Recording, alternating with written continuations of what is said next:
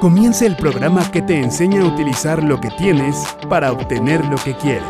Esto es La Plataforma de Meli Martínez. El regreso.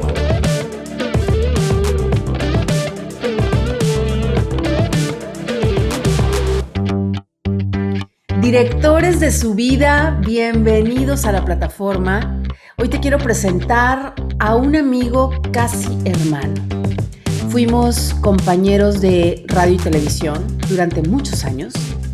La amistad siguió, la amistad creció. Hemos realizado varios proyectos juntos, varios. Fue mi colaborador en la primer plataforma radio en Monterrey. Y la amistad prevalece, porque el amor siempre gana, ¿eh? Lo admiro mucho, lo quiero mucho, tiene un gran corazón. Y a lo largo del tiempo, fíjate que he podido constatar algo muy interesante y muy importante. He podido comprobar que mi invitado, mi amigo, mi hermano, es una persona en la que se puede confiar plenamente, con quien he compartido proyectos donde hay está involucrado el dinero, ganancias, ventas. Siempre ha sido transparente, siempre ha sido honesto, honrado, la honradez y la honestidad no tienen precio, y más cuando se trata de la amistad. Mi invitado es comunicólogo, con maestría en mercadotecnia, apasionado de los medios de comunicación y empresario desde hace poco tiempo. Homero Guerra, bienvenido a la plataforma para conocer de ti lo que no conocíamos. Qué gusto, qué gusto, mi querida Meli. Estoy feliz. Y la plataforma, eh, justo recordaba antes de entrar al aire que ya forma parte de mi vida desde hace tiempo, porque te acompañé cuando eh, lo hacías en otro formato. Y qué maravilla reencontrarnos, que la vida nuevamente nos ponga en este camino.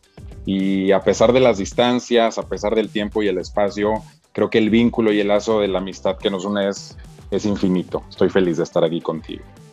Totalmente, y es recíproco, amigo. Dime cómo te sientes, aunque somos casi hermanos, hay muchas cosas que no conozco de ti. Hemos compartido muchos momentos de trabajo y sí, hemos platicado cosas personales juntos, pero dime cómo te sientes de eh, eh, hoy en tu momento de vida, hoy en tu momento de empresario. Ya me contarás tu historia, pero sobre todo, ¿cómo te sientes de que volvamos a coincidir en la plataforma?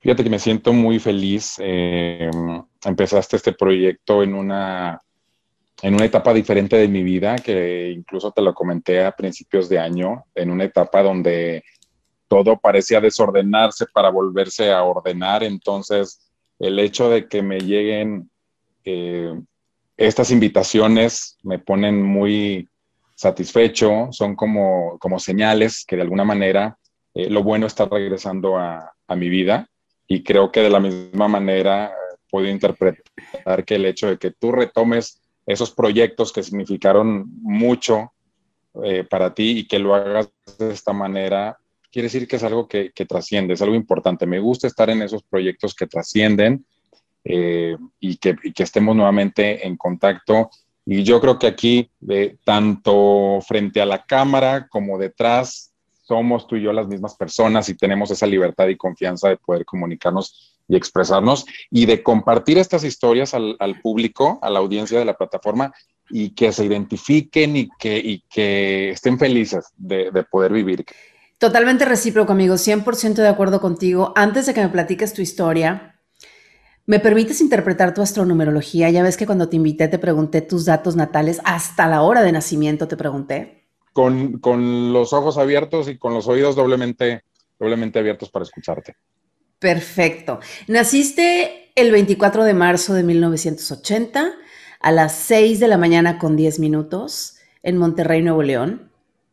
Bien, te explico. Tienes esencia 6 y personalidad 9, ¿ok? La secuencia perfecta es 3, 6, 9. Y prácticamente tú la tienes, amigo. Te voy a decir por qué. Porque si tomáramos en cuenta el número 3 de tu mes de nacimiento, ahí, ahí lo tenemos. Entonces, los demás vemos tu personalidad 9, porque la personalidad es lo que más se nos nota, lo, primero que nos delata, que es como el disfraz que nos vamos poniendo, que está en nuestros números. Ese arquetipo de la persona bondadosa, del creativo, del generoso, artístico, temperamental, dispuesto a servir y ayudar. Ese es el Homero que vemos con la personalidad 9. Pero cuando te conocemos bien, aflora tu esencia 6, porque es tu esencia. ¿Ok?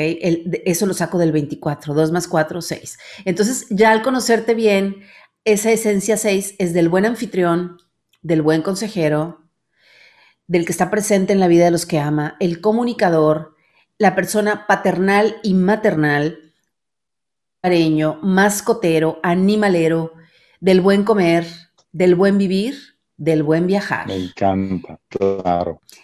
El que disfruta las plantas, las mascotas, los niños. Ajá, e, es tu esencia. Eh, disfruta de los niños, de las plantas, los animales, las mascotas, el que sabe estar presente en la vida de los demás, pero también el 6 digamos que en negativo o en baja frecuencia, es al que le gusta controlar, tener todo bajo control. O sea, yo te doy todo, estoy presente, pero te controlo, ¿sabes? O sea, un poquito de control hay ahí en todos los que tenemos esencia 6. Yo también tengo esencia 6, la comparto contigo. Entonces, por no decir que somos controladores, hay un poco de eso ahí, simplemente trabajándolo, llega un punto en que dejamos que cada quien haga lo que le dé la gana. Luego, te voy a decir algo. Los nacidos en marzo. acabo de, definir. Ajá, sí, sí, sí. Dime, dime. Acabo de definir qué, perdón. Sí, que, eso que comenta, que eso, que eso que comentabas, que, eh, somos controladores, sí. Eh, a veces eh, suelo o solía, ya más adelante te lo platicaré, o solía ser muy estructurado y muy metódico, de tal manera que si algo no salía como yo lo planeaba o si no estaba en mis manos, era frustrante. Quería tener el control de cada detalle de lo que pasaba en mi vida, de lo que la, de lo que la otra persona hacía. Y, creo que en ese sentido o, sueltas y te liberas o en realidad es una batalla constante el querer controlar todo. Eso tiene que ver con tu lado perfeccionista. aprendizaje, ¿no? Esa parte que dices tú del perfeccionista, el estructurado, el extra estructurado, el que piensa demasiado las cosas, eh, el, perfeccionista, tiene que ver con tu sector Virgo, que cuando veamos tu mapa natal te lo voy a mostrar, tu sector Virgo, que es el sector perfeccionista que todos tenemos, y todos tenemos un sector Virgo en nuestro mapa natal. Ahora, te iba a decir que los nacidos en marzo, como tú y como yo, fíjate, tú y yo compartimos esencia. Como tú y como yo. Como tú y como yo, compartimos mes de nacimiento. Los nacidos en marzo, a pesar de nacer con el número de, mes que representa la comunicación, el, el las personas nacidas en marzo y en diciembre somos los más comunicadores, somos los más informadores, eh, estamos en el eje de la comunicación y entonces la expresión artística e intelectual están ahí. ¿Ok? Pero el 3, que es la expresión, en realidad es nuestro talón de Aquiles porque está en nuestro mes de nacimiento.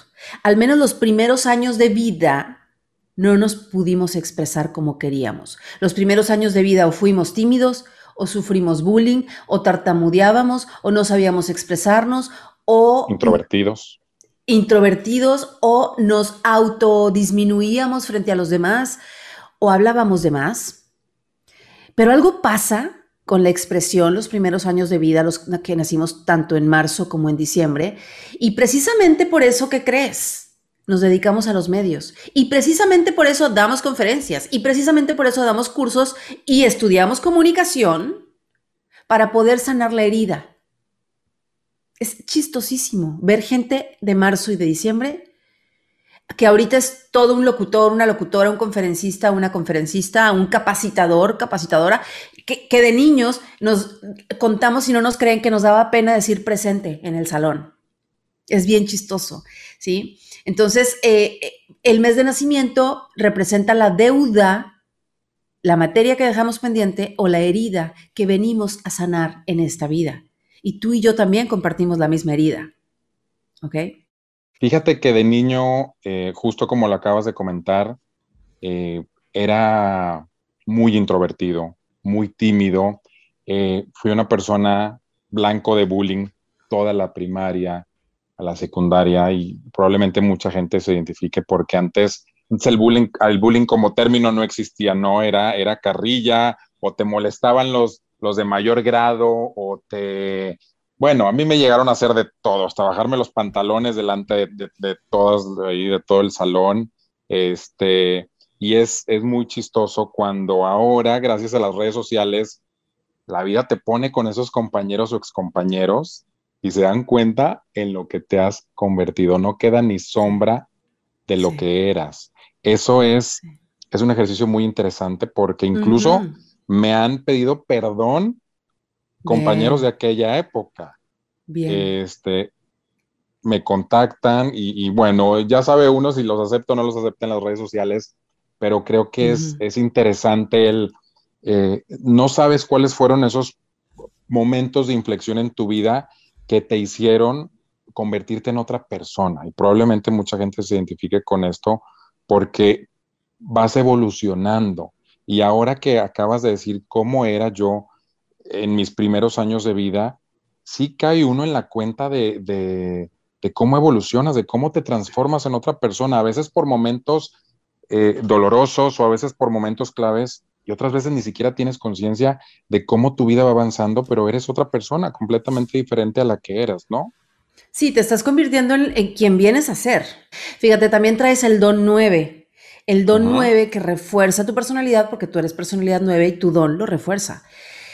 Lo que pasa es que el don se nos nota cuando ya tenemos a partir de 36 años de edad. Por eso es que en la infancia tardamos mucho en que aflore, ¿no?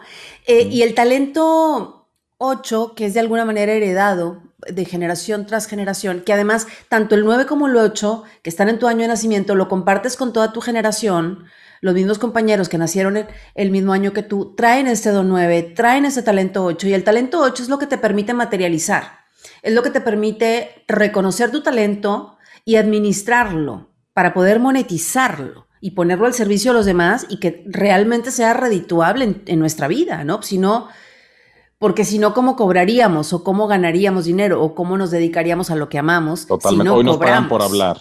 Hoy nos pagan por hablar en muchas, en muchas, este, oportunidades. Ahora, vamos a ver tu mapa natal, que está muy interesante. Comparto pantalla. Mira qué bonito. Ahora ya cambiamos de formato en la plataforma. Ya tenemos un mapa natal un poco más llamativo porque el que teníamos estaba muy pálido, muy blanco, muy limpio, pero muy pálido. Ok, lo primero que vemos aquí en tu mapa natal es el Sol en Aries. ¿Sí? En la primera constelación. Aquí está, el Sol en Aries. ¿Ok? Ascendente Pisces. Última constelación. O sea, tener el Sol en la primera constelación y el ascendente en la última constelación significa que tú le das Tú eres un niño bisagra, para que me entiendas. A ver, explícame eso de bisagra, sí. El primer signo, la primavera, con el impulso de nacer, las flores tienen la valentía de abrirse en primavera, que es cuando estamos en la temporada Aries, que todos los Aries cumplen años, que es finales de marzo, principios de abril. Es el impulso de fuego que todos tenemos en algún momento en nuestra vida para atrevernos a hacer algo simplemente para atrevernos a nacer. Un bebé se atreve a nacer aunque le dé miedo, ¿no? Entonces, ese impulso es el Aries, que es el emprendedor, el arquetipo del emprendedor. Pero el último, la última constelación, que es el que está aquí al final, si le damos toda la vuelta a la rueda, es Pisces, el sabio, el abuelo, la última constelación, el que ya pasó por todas, el que ya viene a trascender el ego. Digamos que si un niño nace en Aries, termina en, como anciano en Pisces. Y tú tienes ambas energías combinadas en, tu, en tus dos arquetipos. Tus dos arquetipos más importantes son Aries por tu Sol y Pisces por tu ascendente. El Sol es, está relacionado con papá, así como tu 9, que es la personalidad. El Sol es tu ego, tu esencia, tu presencia, el yo soy. Y el ascendente es el disfraz que utilizas para mostrar tu Sol. Es el camino. El Sol es la meta, el ascendente es el camino. Por eso los demás te vemos más como el ascendente. Por lo general se nos nota más el ascendente que el sol. El sol en algún momento lo vas a llegar a manifestar y creo que ya lo estás empezando a manifestar. Desde el momento en que te convertiste en empresario y en emprendedor, es tu sol en Aries. Pero no te habías atrevido a hacerlo. Siempre caminabas, con, caminabas con tu bandera de Pisces. Claro, incluso te voy a ser sincero, cuando tomé la decisión de ser empresario, de ser independiente, lo hice con temores, con miedos, con dudas, pero tenía otra parte de mí de confianza, ¿sabes? Había como, como, como un contrapeso de un lado y del otro y, y, a la vez que haces las cosas con miedo, también mi, mi carácter que proyecta ciertas seguridades de lo que nos tenemos que anclar, porque al final del día tienes que hacer las cosas, hacerlas y, que salgan. Entonces, sí concuerdo con eso que estás diciendo, totalmente. Ser niño bisagra como tú, que no todo el mundo tiene el ascendente en Aries y el, sol en Aries y el ascendente en Pisces, o al revés, el sol en Pisces y el ascendente en Aries, eso también es ser niño bisagra. Eh, significa que marcas un antes y un después en la vida de las personas que te conocen. Punto número uno. Viniste a marcar un antes y un después en tu propia familia. Y tú así lo vives. Transformación tras renovación.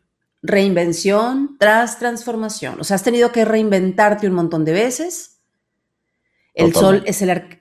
Este sol en Aries es el arquetipo, tu, tu sol es el yo soy el iniciador, es en la zona de la personalidad, habla de tu espíritu emprendedor, pionero, atrevido, fascinado por iniciar cosas, fascinado por iniciar proyectos creativos, ¿sí? Ese es tu sol en Aries. Ahora ya lo, antes quizá decías, yo no me, yo no me siento Aries, dicen que son de fuego, que son bien atrevidos, que son, eh, que son enojones, que son impulsivos. Bueno, pues ya te puedes empezar a sentir un Aries totalmente porque es el que se atreve a iniciar proyectos que nadie más ha hecho. ¿Vale? Es el emprendedor empedernido, el que le gustan las cosas nuevas. Y el ascendente Pisces, bueno, también tiene su, carga negativa, su baja frecuencia, que en caída Aries es el impulsivo, el que hace el berrinche, el que quiere todo para allá. Eh, eh, eh, el, no el terco, sino el que se amacha, el que hace, el que se tira al piso a llorar haciendo berrinche cuando las cosas no salen. ¿Qué hace el niño cuando tiene hambre y cuando tiene frío? Llora, pega el berrido. Lo mismo sucede con Aries. Pero luego, luego se le pasa y luego, luego se contenta. Totalmente. tu ascendente Pisces te hace ser psíquico, eh, artístico, intuitivo, inspirado, espiritual. ¿sí? Justo en tu ascendente está el símbolo de Palas, la diosa de la sabiduría, lo cual te da conocimiento interior natural, el que ya traes puesto como la chispa divina, esa certeza, esa conexión espiritual, esa, ese poder decir, no, no, no, gracias, no, no quiero drogarme, o no le entro a eso, o en mi casa me enseñaron otros valores. E, que es de mucha voluntad también esa parte, ¿no? De, sí, totalmente. De, poder discernir y tomar decisiones, eh, yo, yo las llamo decisiones rápidas, pero bien pensadas. Exactamente, exactamente. Entonces, de hecho, los demás te vemos más como Pisces que como Aries, porque tú tienes a los dos. ¿ok?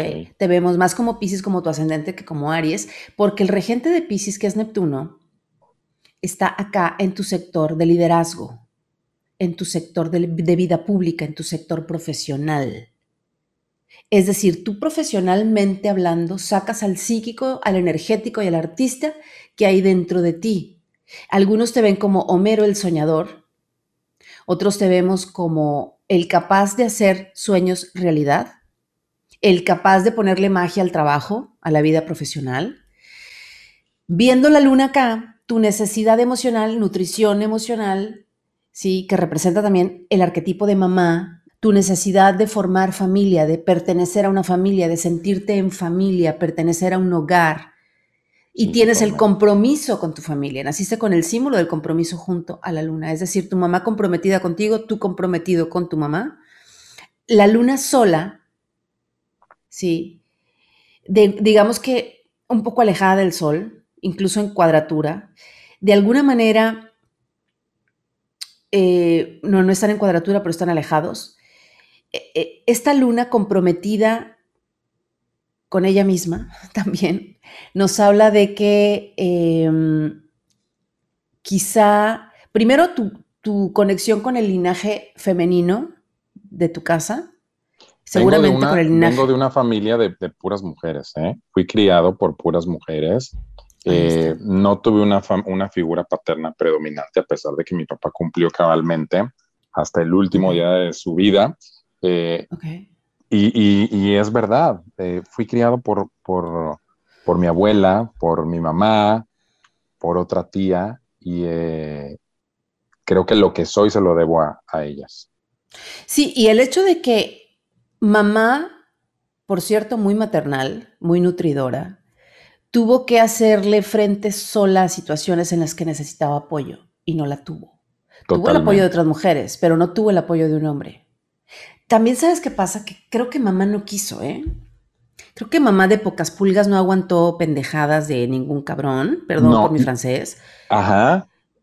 Y, por ahí va la cosa. Fíjate que no sé si detectes quizá al, eh, hay familias donde en lugar del patriarcado es un matriarcado, es la figura de la mujer es mucho más fuerte, es más sólida, es más empoderada.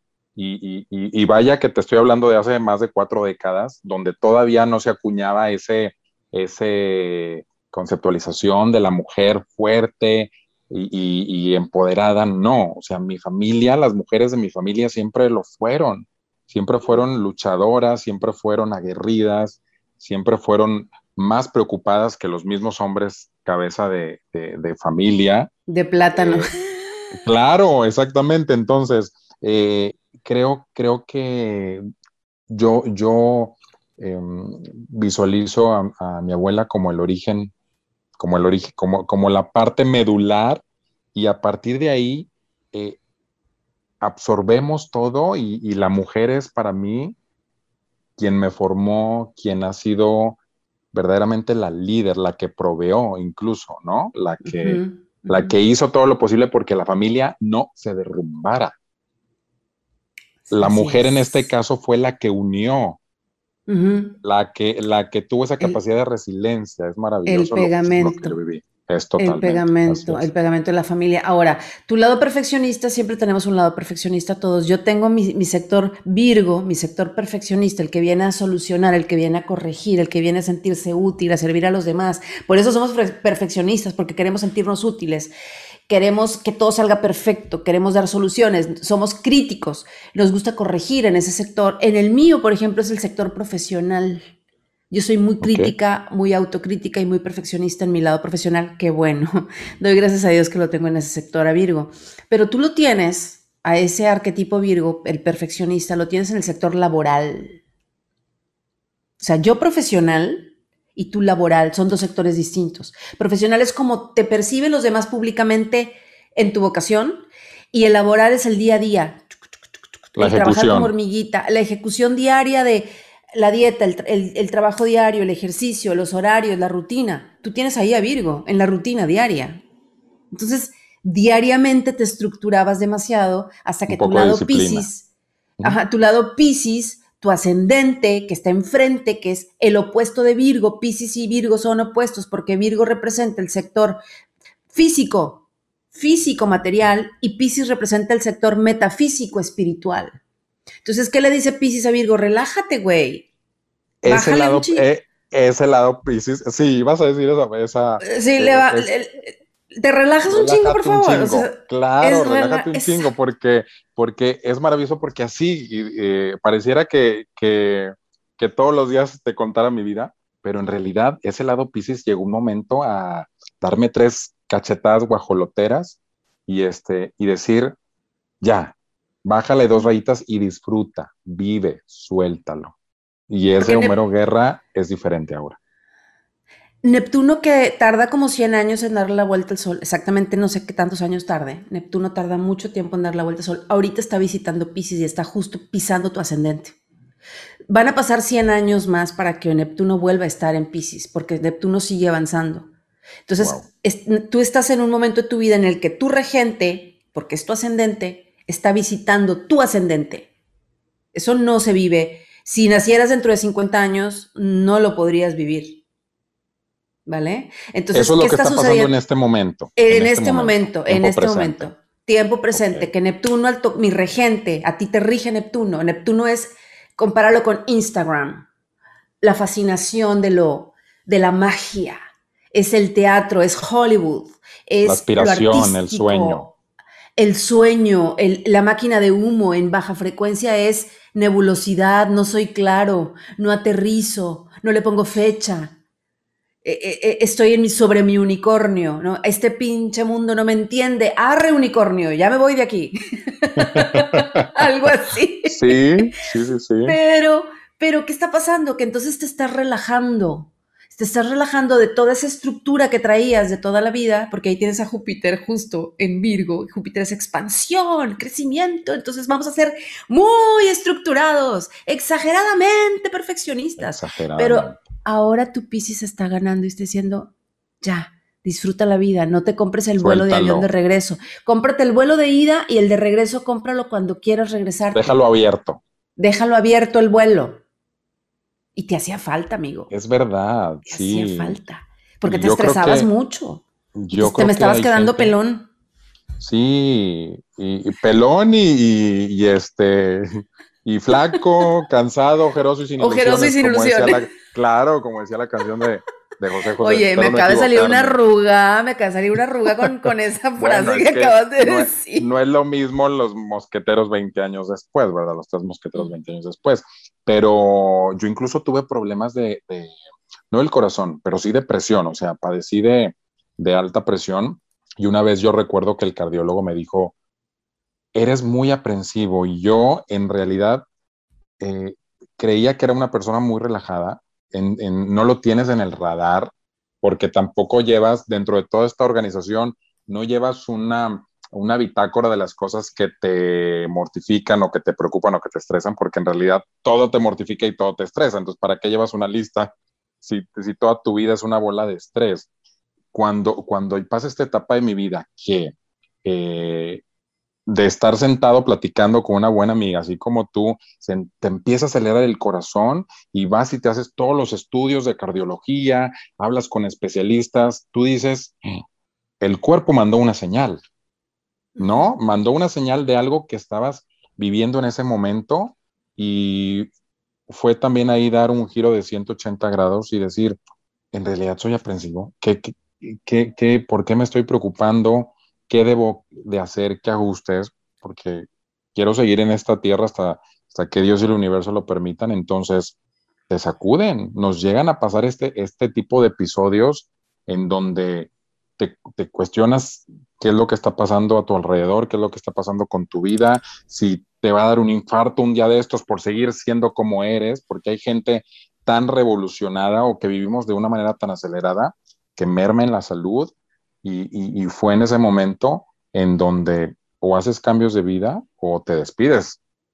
Sí, te acostumbraste al estrés y llega un momento que el cortisol se acumula de tanto estrés, que es lo que es la se, eh, es como la sustancia que segregamos y, llega un punto en que ya el cuerpo te avisa que ya, es too much.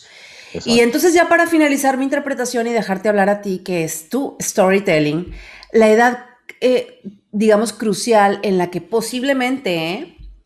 Eh, diste un salto de conciencia y un despertar de conciencia, que han sido varios momentos, pero hay una en particular que me llama la atención en tus números, que me parece que fue a partir de los 27 años, entre alrededor de los 27 años fue tu edad de salto de conciencia, de crucial, de decir, la vida es pasajera, estoy aquí de pasada, voy a disfrutarla, la muerte existe, tengo que vivir.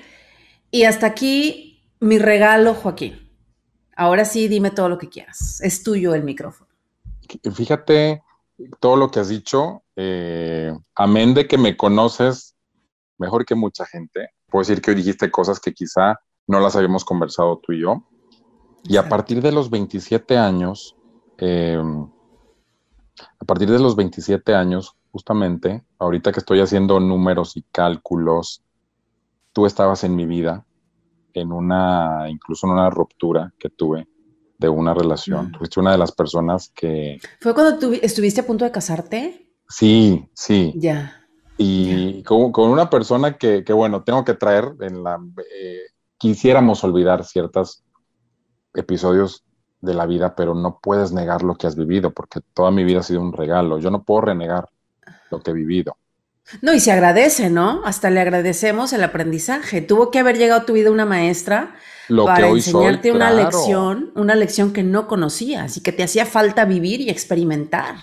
Totalmente. Y fíjate que te agradezco aquí públicamente porque yo era colaborador en ese entonces de la plataforma y tú me dijiste, te voy a recomendar a una psicóloga para que tomes terapia que no sé si recuerdes, que es María Vivas. María, María Vivas, exactamente. Saludos, estuve con, María. Estuve, estuve con ella hasta que yo solo me di de alta. yo creo que así, así nos pasa, ya no regresas, ya no regresas con el psicólogo y este, me encantó, me encantó. Este, cómo me pude comunicar, porque nunca en mi vida había tomado terapia. Hoy en día tengo muchos amigos y conocidos que toman terapia como si fuera a ir este, al gimnasio o a tomar un café. Entonces, tú hiciste eso por mí, me dijiste, ve con ella y también me, me, regalaste una membresía para ir a un gimnasio aquí, que era patrocinador de la plataforma en aquel ¡Ay, es verdad! Padrísimo. Tú me dijiste, ve a, a este gimnasio, que hoy es una cadena grande de, de gimnasios, y a partir de ahí, porque justo tenía 27 años, justo tenía 27 Mira. años, fue cuando empecé a tomar estas acciones en mi vida, de cuidarme un poquito, de pensar un poco en mí, aunque después también uno eh, llegan otras personas y te alteran y otros factores y otras circunstancias, pero a partir de ahí es cuando, cuando aprendes mucho, al menos, al menos ahora que comentaste esa edad. Y, sí. por eso trae, y por eso traigo a esta, a esta parte de, de, del, del programa lo que viví en esa edad. Y quiero partir de ahí porque hay un antes y un después de todo esto. Y, y, ese, y ese después es maravilloso porque también ahí empezó esa conciencia de que lo que la vida me mande, lo voy a aceptar uh -huh. o lo voy a rechazar. Nuevas personas en mi vida, este, más apertura incluso de mentalidad, el hecho de, de lidiar con, con tabúes, el hecho de lidiar con creencias, el cuestionarte, el vivir de una manera mucho más liberada, mucho más relajada, creo que, creo que ayuda, ayuda a, en realidad a, a disfrutar la vida, a decir, bueno, sí me importa lo que opinen los demás, pero ¿quién es? ¿Quién, es, quién me importa en realidad que tenga una opinión de mí, no? Y, y el juicio, el primer juicio, y el más importante es el que tienes contigo mismo, porque es como te sientes cómodo viviendo con tus acciones, con tus decisiones, eh, a quién le permites estar en tu vida, eh, qué es lo que te cuestionas, qué es lo que no te cuestionas. Y a partir de ahí tomé muchas decisiones de, de, de poder, de poder ser, ser eh, más libre, de poder ser más yo, de poder estar en, en, otros ambientes, de poder, de, de dejar de, de ser el, el, chavo o el joven enfocado mucho en el trabajo y no divertirte y no experimentar cosas y no... Creo que, creo que hay momentos decisivos donde incluso la vida te presenta personas, te, te despide de otras personas y te presenta otras. Entonces, ju justo, justo esa, esa etapa de mi vida, eh, hay un Homero antes y un después. Mm. Y ahora hay otro Homero diferente al, al, de, al, al, Homero que tenía 27 años. ¿no? no, y ya no somos los mismos del año pasado, así que me presento de nuevo. Hola, mucho gusto, ¿cómo estás? Hemos cambiado, cada año yo, cambiamos. Cada año cambiamos y yo siempre digo, yo no estoy parado en el mismo lugar, que veo hacia atrás y um, a lo mejor no, no estamos en el lugar que queremos, pero no estamos en el mismo lugar de hace un año, de hace dos años. Y eso es un, es un crecimiento maravilloso. La verdad es que te, eh, te, agra te, agradezco a ti porque has, has sido una persona, has sido un verdad, una verdadera influenciadora para muchos de nosotros, pero yo que tengo el orgullo de ser tu amigo, eh, hay personas que ya aparecen en una hoja del libro de nuestra vida y Meli Martínez está en uno de esos episodios. Eh, Ay, qué honor. Personas van y personas vienen y bueno, hablaremos, hablaremos de, de, de muchas cosas, la verdad, pero, pero estuviste en una etapa clave que les quería compartir. Va, vamos a ir contando la historia quizá de una manera desordenada, pero vamos sí, como en fíjate, flashback y de regreso, ¿no? Me encantaría que me platicaras de tu primer gran duelo o tu primer gran pérdida, que supongo que fue la partida de tu padre cuando murió tu papá. ¿Tú tenías qué edad? Sí, fíjate que yo tenía 11 años. Ya, estabas eh, bien chavito. Y, Partamos yo venía, de ahí. Yo venía de padres divorciados, que creo que eso es un común hoy en día. Eh, en aquella época eh, de los años 80 te estoy hablando, eh, mis, mis eh, padres se divorciaron, yo creo que tenía, no recuerdo, un año, dos años, y mi papá siempre cumplió con cada una de sus obligaciones como padre. Quizá hay hombres que no funcionan como pareja, pero funcionan como papás. Entonces, en este sentido, yo tengo los mejores recuerdos de él, a pesar de que solamente lo tuve 11 años de mi vida. Y fue la verdad es que un duelo del cual me costó muchos años eh, reponerme y sobre todo de tocar el tema. Sabes que cuando un niño eh, pierde a su papá y todavía no sabe cómo tratar, hoy en día hay mucha información, hay, hay tanatólogos, hay, hay eh, puedes googlear mucha información de cómo vivir con un duelo, pero en aquella época, te estoy hablando de 1991, era el hecho de, estar con tu grupo de amigos y cómo decir que no tienes papá. Cómo poder, se siente raro, cómo, cómo, cómo expresar que, eh, que no lo tienes, que lo perdiste. A mí me costó años realmente. Te voy a decir una cosa, hasta la facultad, ¿sí? Años después yo pude decir, no tengo papá, o mi papá falleció.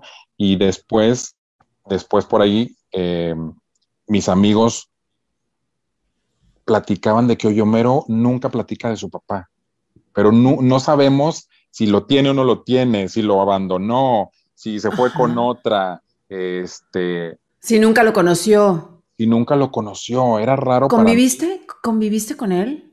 Cada sábado, porque obviamente había ah, un acuerdo, había un acuerdo este, entre, entre mi mamá y él. Y te digo, él era gerente, era gerente de, un banco, era director, tuvo, era una persona muy trabajadora, era una persona que proveía a toda su familia, era una persona sumamente responsable, sumamente muy carismático, muy, muy abierto.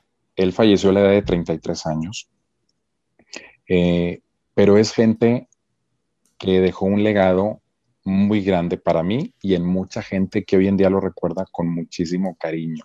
¿Cómo se llama tu papá? José Homero Guerra Martínez. Ok. José Homero Guerra Martínez. Eh, sabes que todavía me encuentro con gente que alguna vez lo conoció, que tienen los mejores recuerdos, que me hablan de que era una persona impecable, eh, muy pulcra, muy recta, preocupado siempre por su imagen, eh, muy buen amigo, buen proveedor, y, creo que, que, ese es el mejor recuerdo que tengo de él, porque se manifiesta eh, a través del recuerdo de muchas personas. Ya, ¿de qué murió eh, tu padre? ¿Se puede saber? Él, murió de leucemia y yo recuerdo, yo recuerdo que en esos, en esos sábados, fíjate, él falleció en vísperas de Navidad, un, un 14 de diciembre.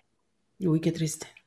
Eh, y, meses antes, recuerdo que él terminábamos a las 7 u 8 de la noche el sábado, después de pasar todo el día juntos.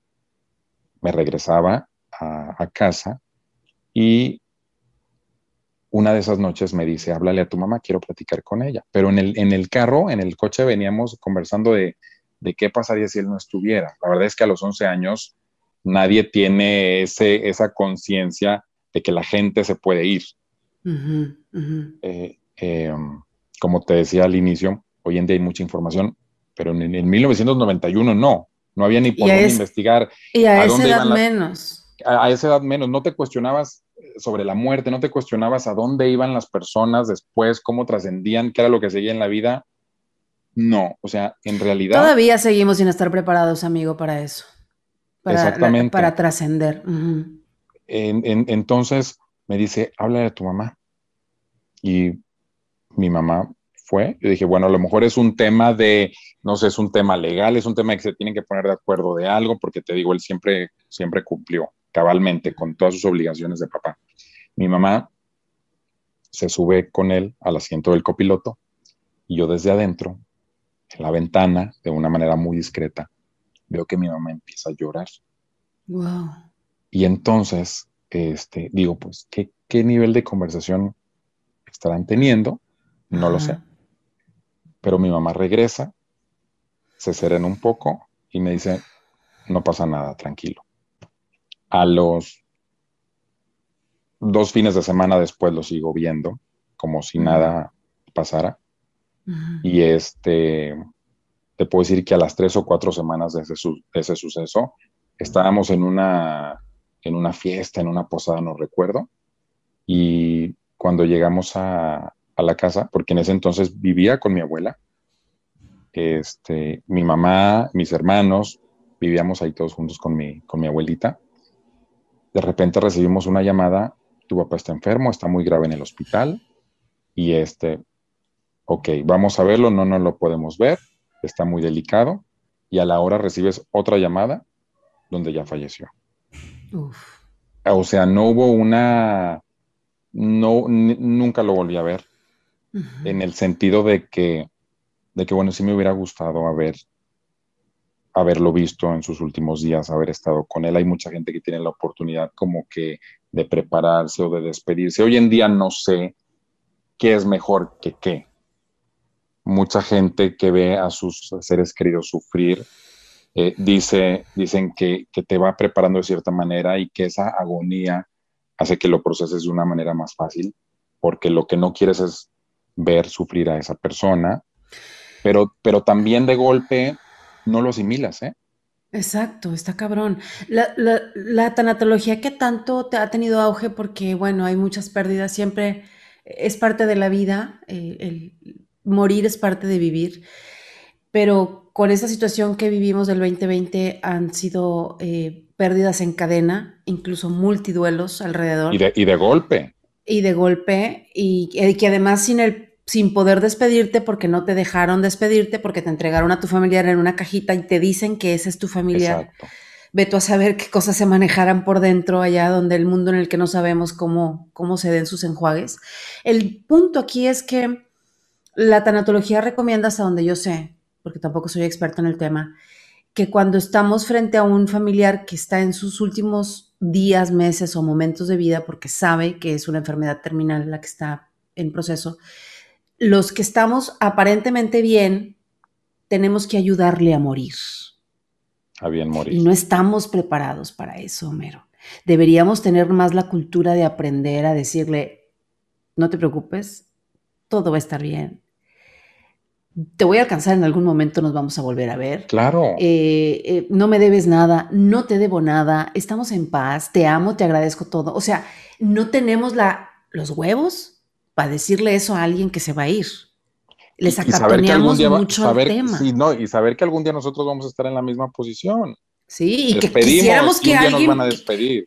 Que quisiéramos que un hijo viniera y nos diga, mamá, papá, te amo, te agradezco todo por ti, soy quien soy, no te preocupes, todo va a estar bien, no te preocupes de la herencia de mis hermanos de la casa, aquí nos vamos a hacer bolas, nos vamos a arreglar, tú vete en paz, sigue tu camino, sigue tu viaje, te vamos a alcanzar, nos volveremos a ver, volveremos a estar juntos y te amo y te agradezco todo. ¿Cuándo le andamos diciendo eso a un papá o una mamá que se va a morir? Nunca. No, no. Y quisiéramos que nos lo dijeran en el momento que a nosotros nos toque, ¿estás de acuerdo? Que sea un sobrino, el vecino, alguien.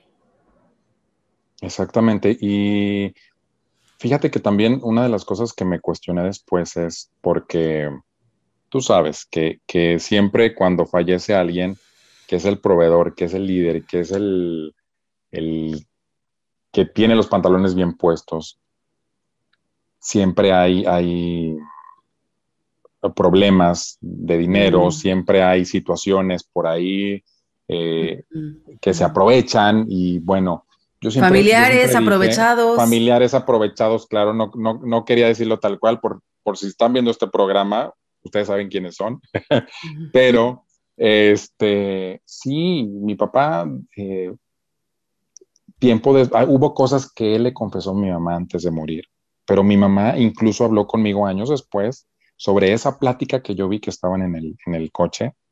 Este, y me dijo ese día, tu papá me dijo que le quedaban meses de vida. Entonces, ese día que tú me viste llorar y ese día que él me habló, era porque él me, confesaba que estaba enfermo. Entonces, mi mamá supo que algún momento iba tan pronto o tan tarde iba a fallecer mi papá. Y incluso una de las cosas que le dijo fue, voy a dejar un par de cartas Una es para Homero, otra es para una tía y otra es para ti. Él iba a dejar tres o cuatro cartas en su departamento. Esas cartas jamás estuvieron. Y yo siempre me cuestioné cómo alguien que se prepara para morir deja asuntos sin resolver o confía quizá en personas en las cuales no debió haberlo hecho.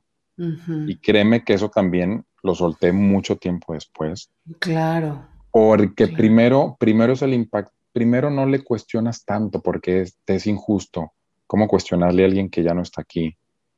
El, reprenderle. y, el, y el decir por qué pasó esto de una u otra manera, por qué eh, por qué se dio esta situación o por qué hubo gente que se aprovechó. Eh, pero después aprendes a que la vida así es, así tenía que, haber pasado. Y que la vida después pone a cada quien en su lugar, Homero, porque si alguien se quedó con algo tuyo, con algo de tu madre, con algo de tus hermanos, si alguien ocultó cartas o rompió cartas, Exacto. esas personas también eh, en algún momento eh, lo que mal se obtiene, mal, mal se acaba, mal, mal se va, mal se pierde. Y sabes que nunca, nunca, nunca me hizo falta esa parte económica o esa parte material. Perfecto. Perfecto, perfecto. Sí, porque tú tenías, a ti te ha compensado la vida y te ha compensado tu madre, tu abuela y, tus hermanos y toda tu familia materna de otras maneras. Te han compensado con valores, con cariño, con compañía, con buena comida alrededor, con con espíritu emprendedor que tú ya traes, con otras cosas que quizá, mira, ahora sí que quien se haya quedado con lo tuyo, que le aproveche, a ti no te hizo falta, así como que de alguna manera tampoco te hizo falta tu papá, porque solamente lo veías los sábados, seamos realistas. Sí, es verdad, no hay, no hay, un, no hay una necesidad de, del que me haya tenido que ser útil el tener un papá. Exactamente, gracias a Dios lo tuviste, se agradece y todo, pero bueno, ya te dejo ir en paz, en libertad, yo sigo mi vida, te honro, te oro por ti, que la luz se haga en ti y mira, quien se haya quedado con mis cosas, que le aproveche, porque al final nos vamos encuerados, Homero, nos comen los gusanos o nos meten a un horno y adiós, o sea, nos vamos a otra dimensión, ojalá. Y, nos espera el mundo espiritual y, y de qué fregado sirvió lo que dejamos, lo que ganamos, lo que nos dejaron de nada.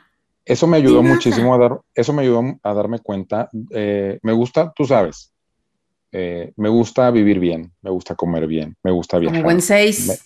claro, me gusta, me gusta hacer, me gusta tener, me gusta eh, la ropa, me gustan muchas cosas, pero, pero no me duele el no tener creo que, creo que la riqueza está en otras cosas, no está, en el, no está necesariamente en el dinero. Para mí esa época, de, esa etapa de mi vida fue realmente un, un parteaguas porque nunca necesité, nunca sentía esa, eh, esa, esa necesidad de poseer, de tener, nunca lo tuve, nunca, nunca, eh, nunca crecí yo con, con, esos lujos hasta que yo me los pude ganar, ¿sí?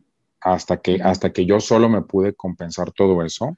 Pero creo que hay gente millonaria y con mucho dinero, con menos paz y con más problemas de los que yo tengo. Y sus problemas quizás no sean económicos, pero tienen, tienen otras, otras, otras cuestiones. Y yo digo, he vivido, he vivido feliz, he vivido perfecto. Eh, no sé si mi papá me hubiera acobijado de una manera económicamente, no sé cómo hubiera sido mi vida, pero creo que cambió mi pensamiento el decir, no pasa nada. A lo mejor hay gente hoy en día que se pelea por una herencia, que su papá le heredó algo, que le dejó casas, que le dejó...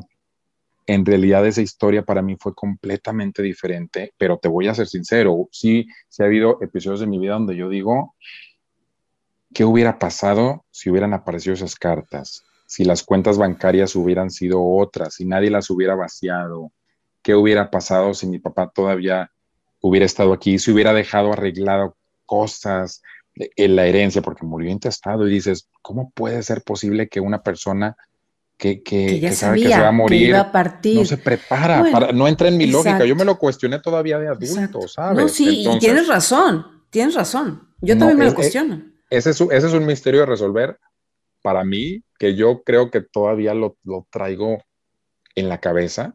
Yo si tuviera, yo si tuviera eh, un hijo, yo creo que tú como madre, por lo menos tienes un seguro para tu hija, tienes algún fideicomiso, te has cuestionado qué pasaría si no estuvieras, este, incluso la preparas o tocas ese tema de, de cómo sería su vida, no sé. Pero a ver, te voy a cambiar la tortilla, te voy a cambiar la historia. Por ahí hay un ejercicio muy interesante que es, mi papá me dejó, ahí te voy a poner el ejemplo, mi papá me dejó dos cartas y parece que me dejó propiedades que nunca supe en dónde estaban. Primer pregunta, ¿seguro que te dejó dos cartas y unas propiedades?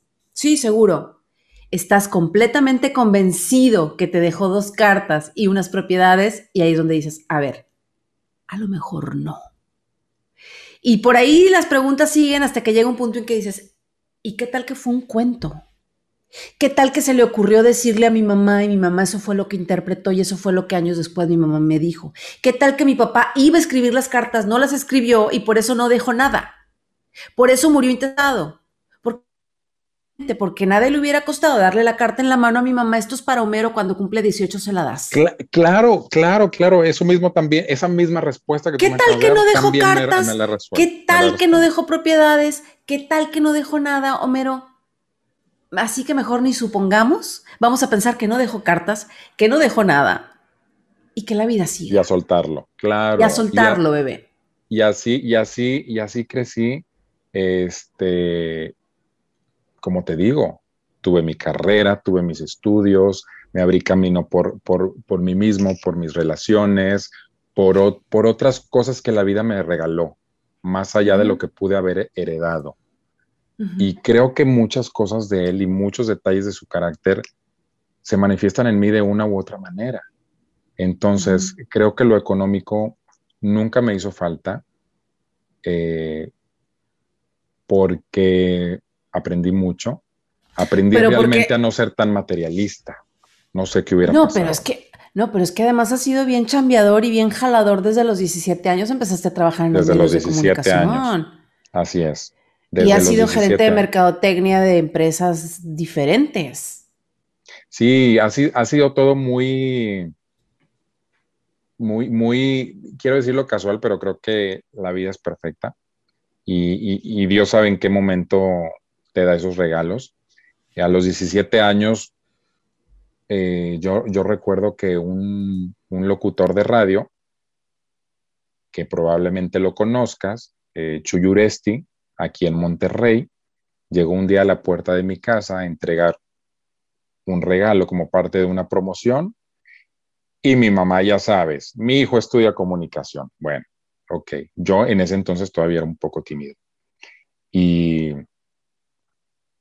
pues yo le dije, pues quiero trabajar en radio a ver qué se siente, quiero, quiero trabajar en los medios a ver qué se siente. 17 años, estaba en segundo semestre de la Facultad de Ciencias de la Comunicación.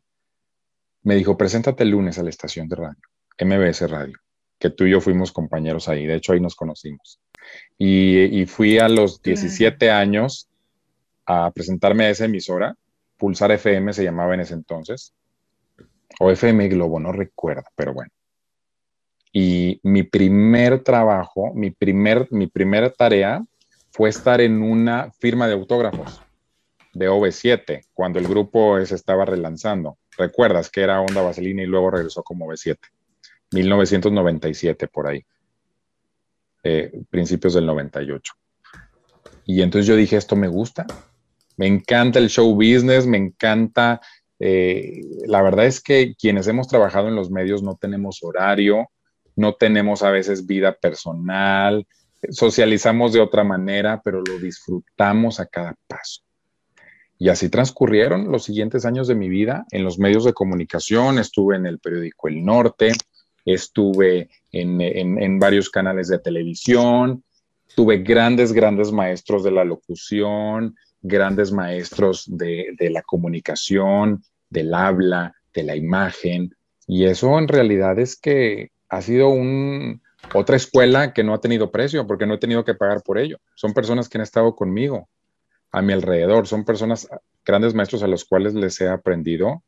A muchos de ellos no les he podido dar las gracias, pero, pero, pero la gratitud de mi corazón, con el paso de los años, eh, creo que yo les mando siempre esa, esa gratitud porque siempre los tengo presentes, de toda la gente que, que me formó. Tuve una escuela, yo, yo a veces digo que a veces hay trabajos muy mal pagados y no te voy a hacer, no te voy a, no te voy a echar mentiras a ti, pero los medios de comunicación en algún momento, eh, quienes nos hemos desarrollado en ellos, a veces son muy mal pagados. A veces trabajamos por amor al arte. ¿Sabes por qué creo que es?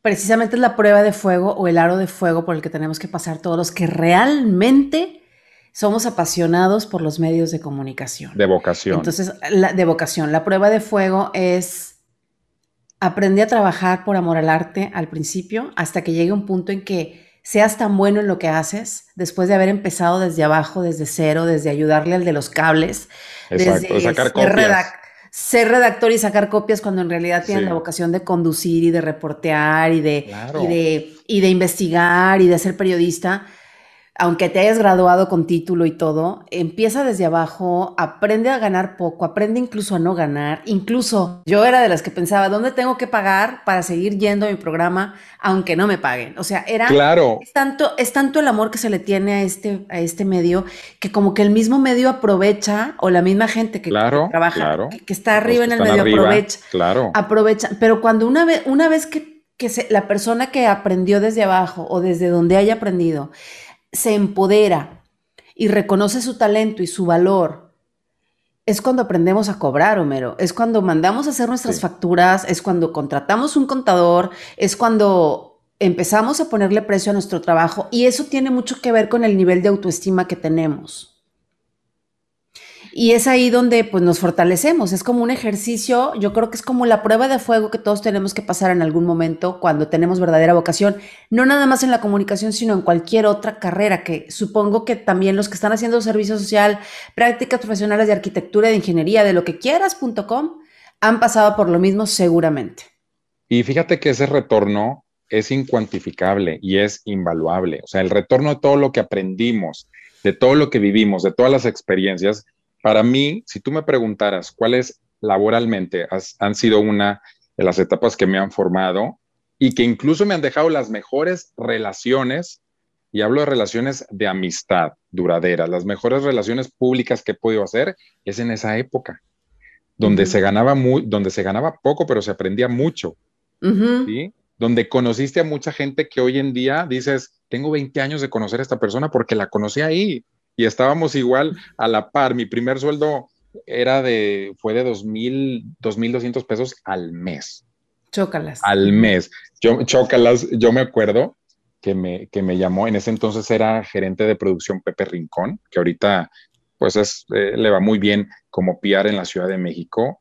Eh, me tocó trabajar con él, aprenderle mucho, y él me dijo, Mero, está esta oportunidad para ti, Ah, porque sales de la facultad y tienes la ilusión de que te van a contratar porque claro, le vienes taloneando, porque empezaste a hacer práctica, servicio social, ibas por los refrescos, las copias, te metías a cabina con el guion para que, para que la locutora grabara los comerciales. Eh, entonces tú dices, al fin me, me, van a valorar, ¿no? Y estabas ahí como, como Mike Wazowski de que quiere salir en la portada de la, de la revista y resulta que al final te ponen el código de barras encima y dices, 2.200 pesos, no sé si sea mucho o sea poco.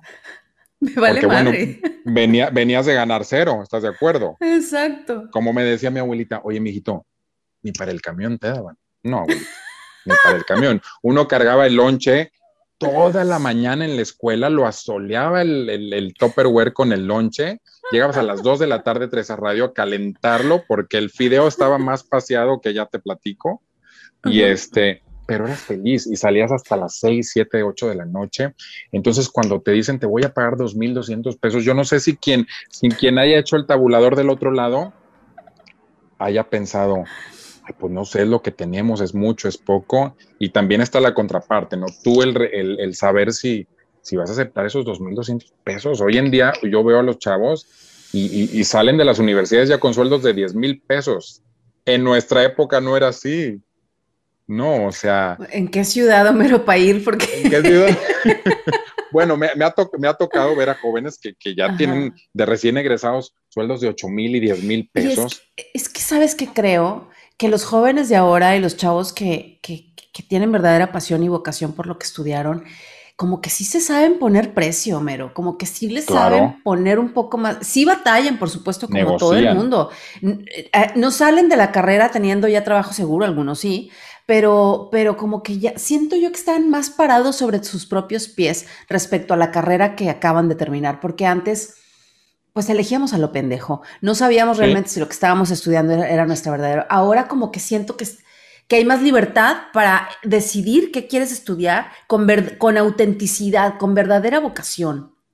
¿No? Todavía estamos trabajando en eso. Sí, claro, y, metíamos, mucho corazón y tú decías, bueno, espero que esos 2.200, pues imagínate, esos 2.200 o 2.500 pesos, ¿en qué momento se van a convertir en 20, 30, 40, 50 mil? Nunca. O sea, ni siquiera con el aumento de la inflación ibas a llegar a tener un, un buen sueldo Así, y así pasó hasta que yo dije, hasta aquí me retiro de los medios de comunicación.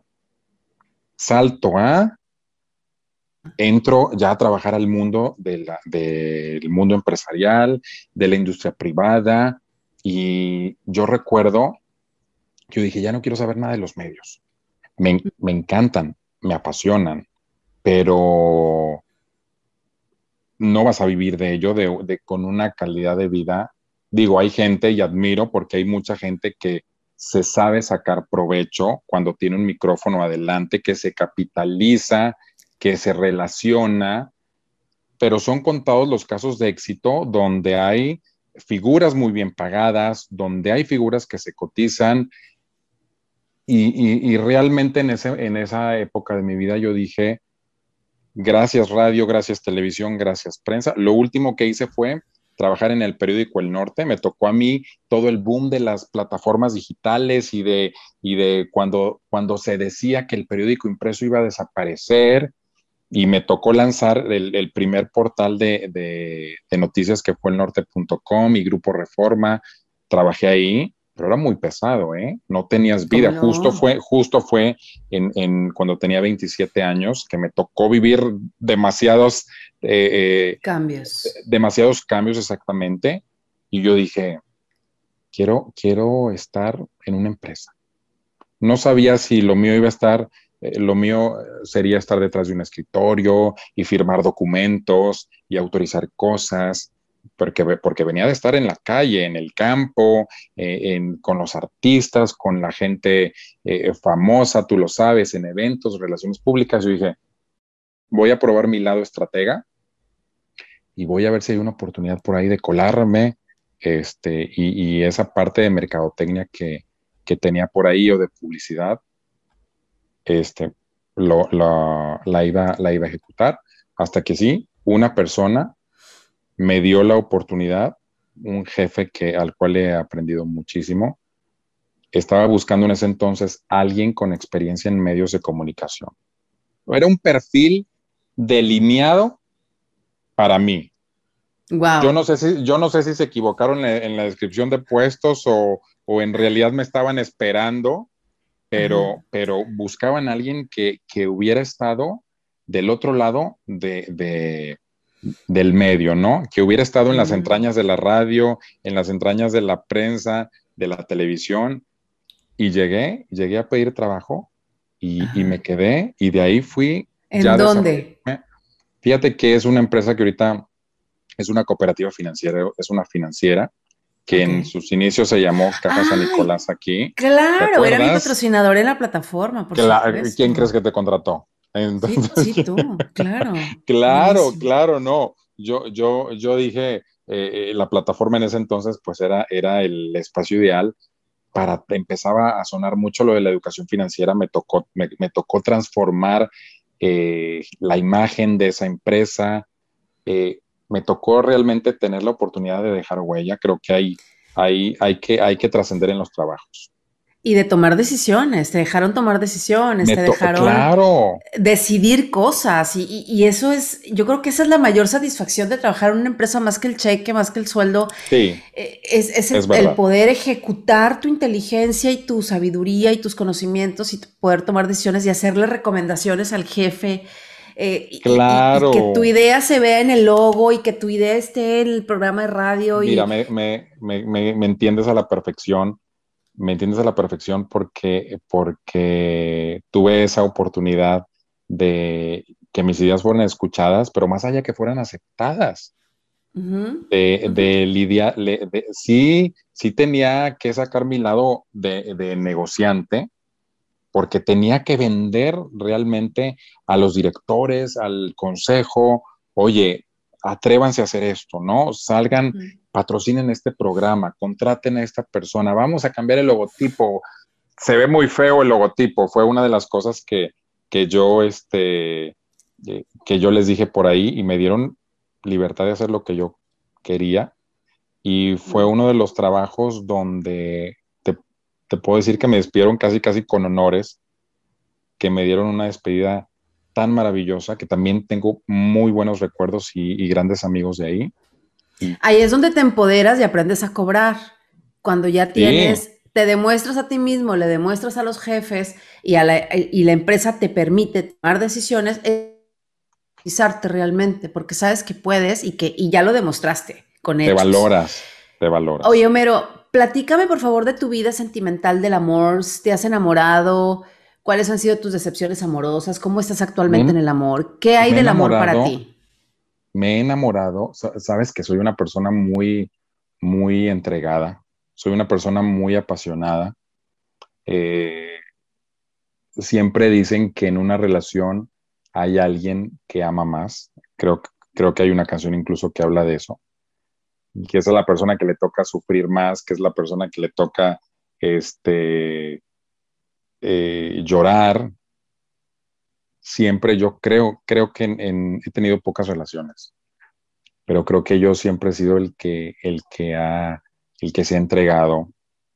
Eh, he amado sin miedo, te puedo ser sincero. He amado a donde mi corazón se identifique. Hoy en día puedo amar con total libertad, sin etiquetas, sin, este, siendo yo mismo, con mi esencia. Eh, y es maravilloso porque no he tenido, no he sido de muchas parejas, ¿eh? pero las que he tenido, vaya que me han hecho este, aprender, me han hecho gozar y me han hecho disfrutar la vida de una manera que, que se los agradezco, que se los agradezco, la verdad. Entonces, soy una persona plena, soy una persona feliz. Quizá muy poca gente eh, yo me abro, yo me abrí contigo hace, hace, hace unos meses de, cómo había eh, respirado en muchos sentidos, de cómo me había, había manifestado eh, el haber tomado muchas decisiones en mi vida. Y creo que mucha gente tiene que, que liberarse, tiene que aprender a amar y enamorarnos de quien te tu gana, ¿sabes? Enamorarte de, de quien tu corazón sienta, aunque no necesariamente sepas si estás en lo correcto, pero simplemente te lo permites. Permites sentir, permites que tu corazón se libre, permites sentirte, permites disfrutar, permites gozar y te permites vivir. Creo que eso es lo más importante. Y lo más difícil creo que es una, una, una ruptura este, que luego uno le llora a esa persona y luego te das cuenta que es lo mejor que te pudo haber pasado. Todos, todos a lo largo de nuestras vidas, quienes nos hemos enamorado, hemos, hemos eh, lidiado con el apego y con el desapego después. Y, y creo, que, creo que lo más difícil a mí para, en el amor ha sido como que desprenderme. Eh, actualmente estoy me siento estable, me siento feliz, me siento contento. Este, pero yo creo que han habido, ha habido un libro que me ha ayudado muchísimo, que se llama Los, límites, Los límites del amor de Walter Rizzo, que es un psicólogo que seguramente lo debes de conocer. y este, a mí me ayudó muchísimo el, el poder leer. Y hay una frase que a mí me encanta que es, mendigar amor es la peor de las, de las indigencias. Y si quien, si tú mendigas y la otra persona acepta, acepta darte esa limosna, entonces no te merece. Entonces aprendí realmente a no mendigar amor, a quien esté conmigo lo va a estar y a, desapegarme y a no sufrir por amor. A, tengo a la persona en mi lado y vivir en el presente. Eh, mi mamá, la voy, a, la voy a introducir a esta historia, pues después de muchos años ella decidió tener una relación. Wow, y, bien. Y entonces, claro, ya mi mamá, ya mi mamá ahorita tiene 63 años. ¿A qué edad se volvió a enamorar? No, se, se volvió a enamorar a los 55 años. Señora, señorita. Imagínate. Todavía hay esperanza. Claro, claro. Y una vez, y una vez yo, yo recuerdo que mi hermana siempre le cuestionaba si era el mejor hombre o si no era la persona correcta. ¿Por qué, no lo, ¿Por qué no te trata así esta persona? ¿Por qué no te compra? ¿Por qué no te lleva? Y una vez ella le dijo a mi hermana, me dijo, no me importa si esa persona vaya a ser para mí siempre. No me importa si esa persona me va a dar, me va, me va a, a tratar bien en el futuro a mí lo que me importa es vivir en el presente. Y hoy en día yo soy feliz con esa persona ahora. Y creo que muchas de las relaciones que tenemos se nos olvida vivir en el presente, de gozarlas, porque estamos mortificados y preocupados si esa persona va a ser la correcta para terminar nuestras vidas, si esa persona va a ser con la que vamos a planear y se nos olvida disfrutar a esa persona ahora. ahora. Entonces yo le aprendí eso a mi mamá porque me dijo, no importa lo que me vaya a durar, yo ahorita soy feliz. y eso, y eso me ha ayudado de muchísimas formas a poder este, a poder disfrutar a los amigos, a la pareja, a quien tengas en tu vida. Es en el ahora, siempre. Así es. Amigo, yo me declaro monógama serial. Ah, ¿por qué? monógama serial. Monógama mientras esté con alguien. Ok termino con esa persona y vuelvo a ser monógama con otra persona. Sí. Secuencial, monógama secuencial, pues. Ok, eh, efecto dominó. Eh, ajá, y la sabiduría de tu mamá me encanta porque en pocas palabras, resumen, conclusión, el amor dura lo que dura, dura. El amor dura lo que dura, exactamente. Y bueno, pues ella lo, ella lo ha disfrutado, ella lo ha disfrutado. Y es que uno sí debe ser, hasta que, hasta que duren hasta que, hasta que duren las cosas. ya no, quería escucharme ya tú sabes. ya tú sabes, pero en realidad, si dura, dura, pues bueno, aproveche este, y disfrute. Sírvase. Y disfrute, sirvas exactamente. ¿Cuál ha sido el momento más difícil de tu vida? El momento más difícil de mi vida, no sé si ya lo haya vivido, yo espero que sí, porque espero disfrutar a partir de este momento muchas cosas y vivir a plenitud.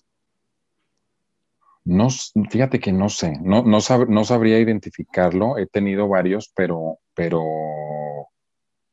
ha, habido momentos incluso donde, donde uno pueda pensar que son difíciles y no lo son. No, no, no, sabría qué, responderte en, el sentido de, de, de en realidad si ha sido un momento largo, si ha sido un momento corto, si ha sido un momento importante.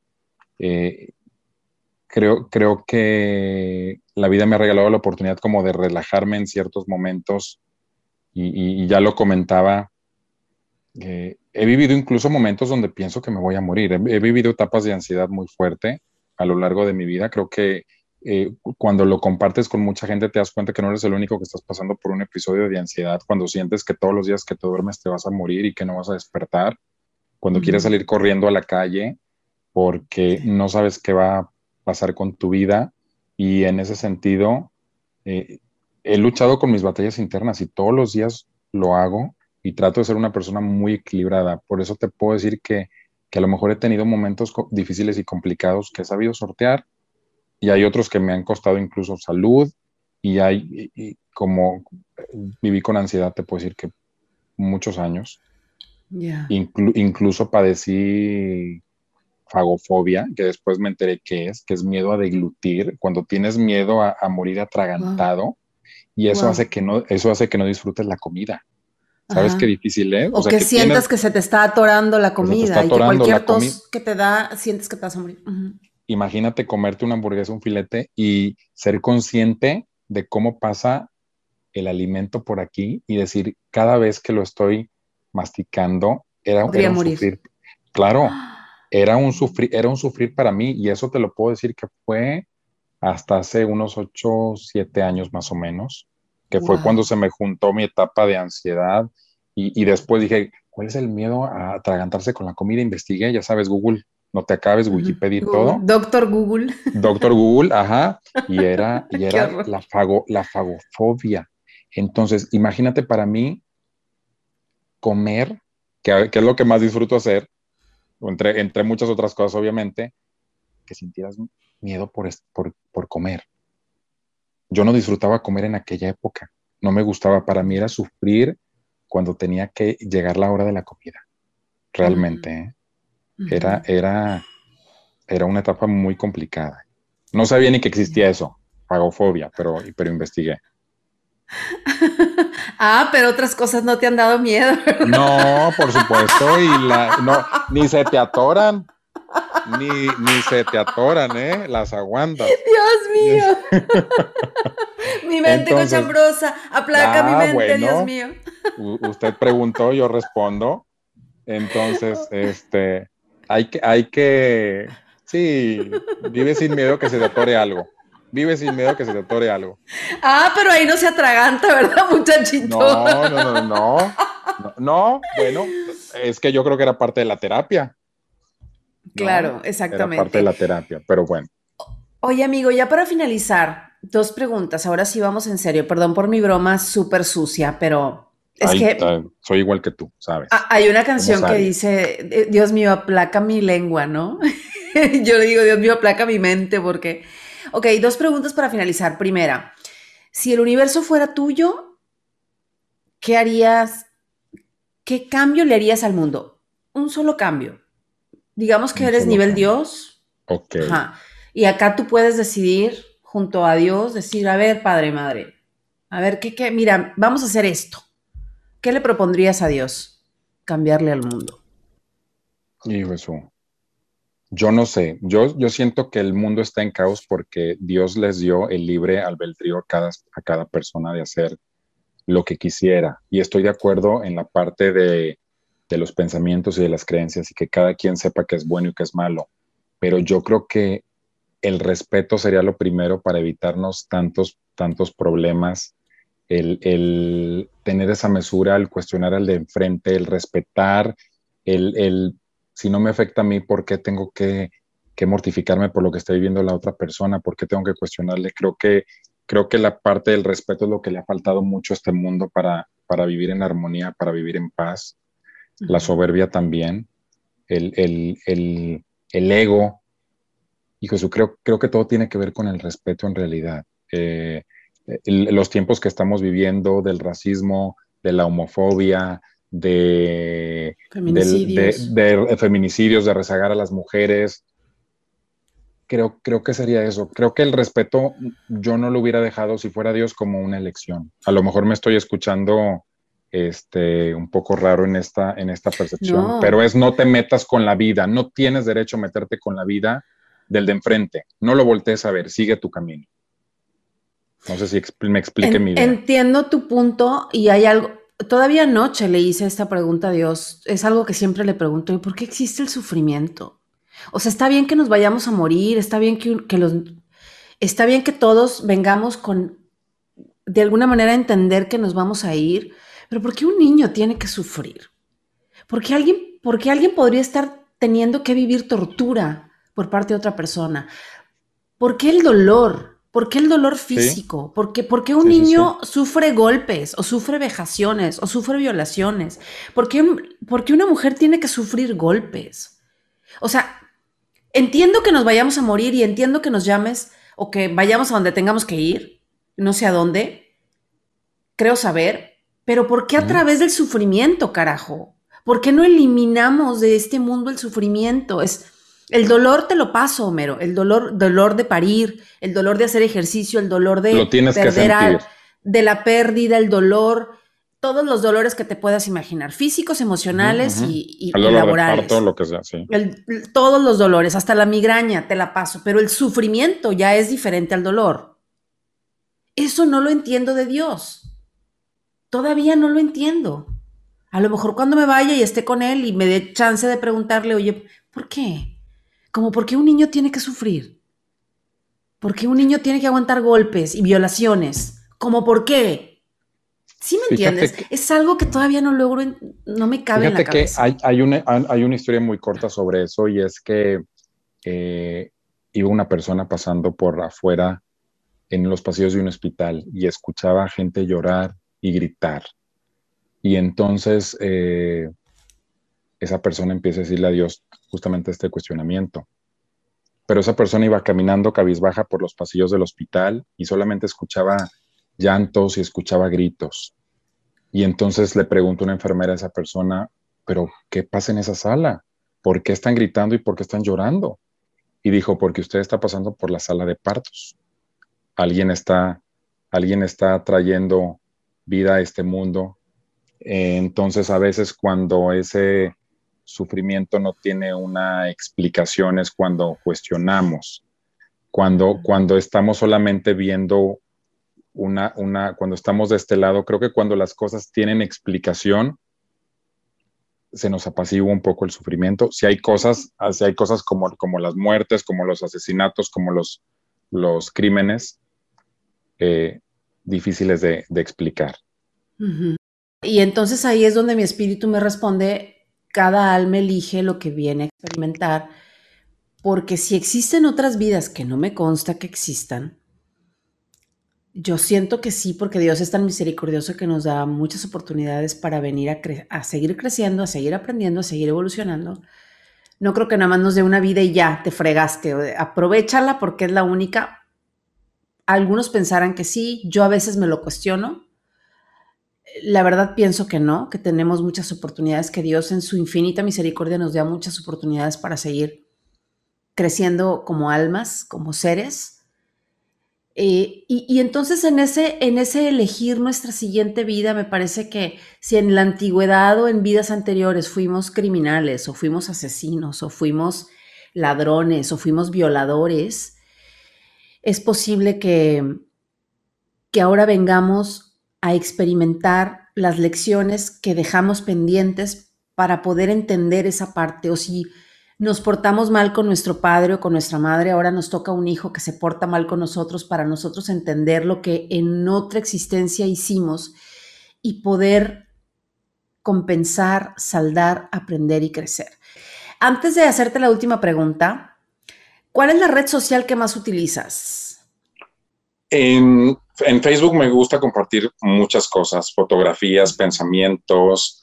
Eh, soy, la verdad, muy mesurado para, para compartir información o, manifestar mi postura política o religiosa. Trato, trato de que sean cosas más de mi vida personal, ¿no? De mi vida, de mi vida privada o, cosas incluso que me gusta compartir.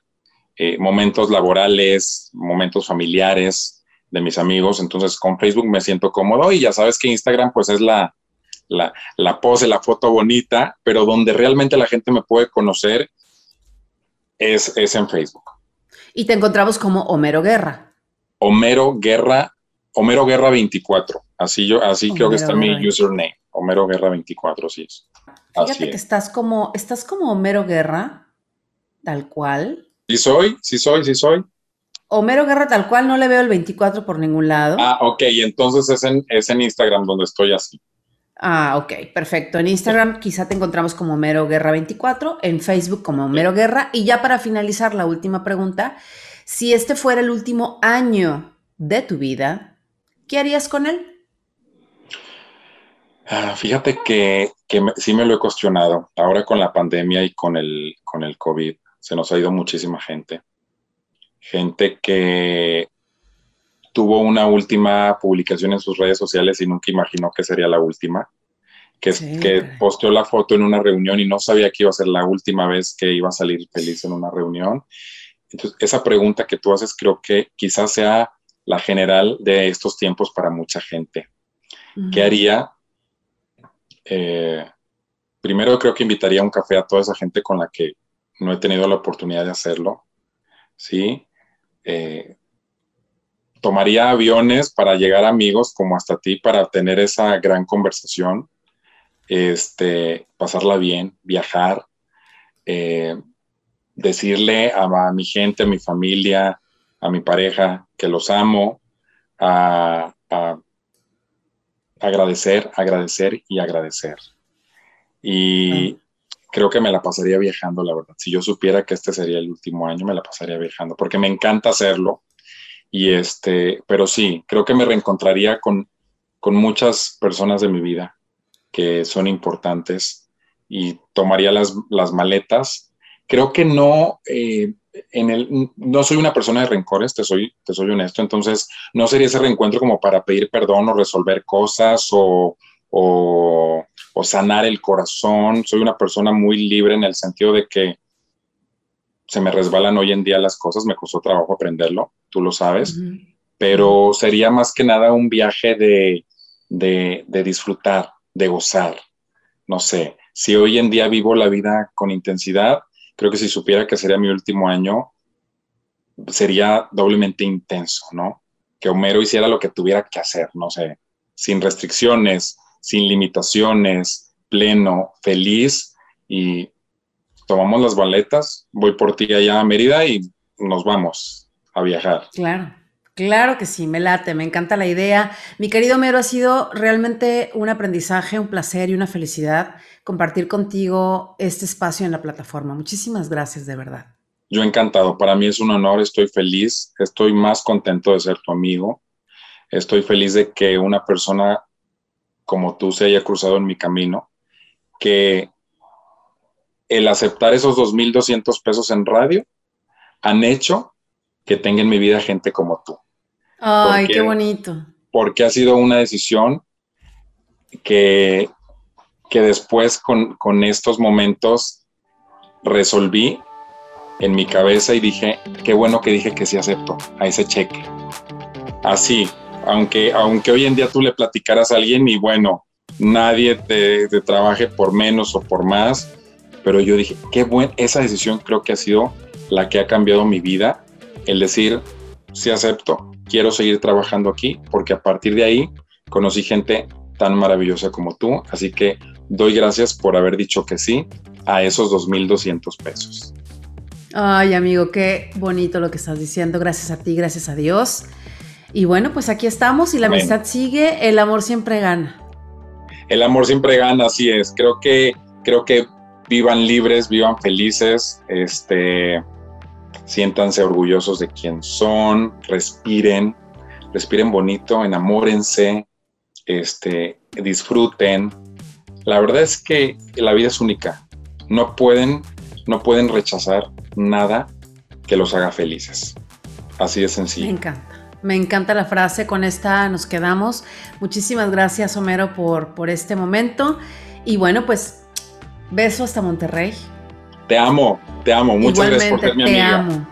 Te amo igualmente, hermano del alma. Gracias, Salvador Chantres García en la producción, Braulio en la edición, Génesis en el diseño, María, María Sabina en los clips y a ti por acompañarnos hasta este punto de la transmisión. Recuerda que el éxito, si no se comparte, es un fracaso. Yo soy Meli Martínez Cortés, la directora de mi vida. Chao.